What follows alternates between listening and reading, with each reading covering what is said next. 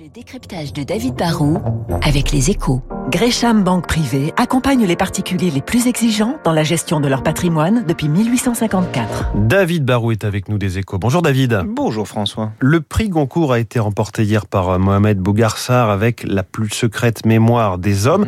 En quoi cette récompense euh, culturelle est aussi une vraie nouvelle économique, David bah, les, les, prix littéraires en général et le Goncourt en particulier restent de sacrées machines à tirer les ventes. Un, un prix, c'est de la couverture médiatique, on en parle ce matin, nous, et on n'est pas les seuls. Et quand on entend parler d'un livre, bah, ça donne un peu plus envie de l'acheter, ça incite les libraires à le commander, à le mettre en avant. Un roman récompensé par un prix, on va le retrouver partout, hein, souvent en vitrine ou près de la caisse, avec un beau bandeau bien mmh. visible.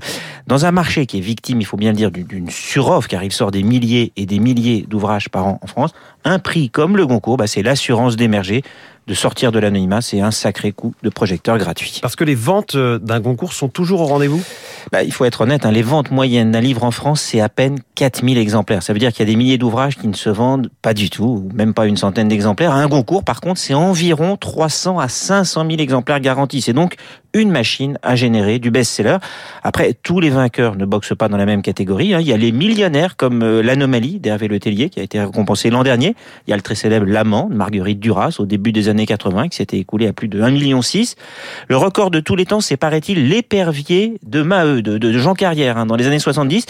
Et puis sur la durée, Malraux, Proust, Welbeck ou Romain Gary, qui ont été récompensés et dont les livres se vendent encore, ont sans doute fait bien sûr encore mieux. Enfin, il faut avouer que pendant longtemps, le Goncourt, c'était la chasse gardée des grands éditeurs parisiens. La bande Gali-Grasseuil, hein, comme on les avait surnommés. Mais depuis des années, Gallimard, qui a quand même remporté, il faut le dire, 37 fois ce prix, Grasset et Le Seuil ont dû apprendre à partager avec, euh, je sais pas, Actes Sud ou Albin Michel.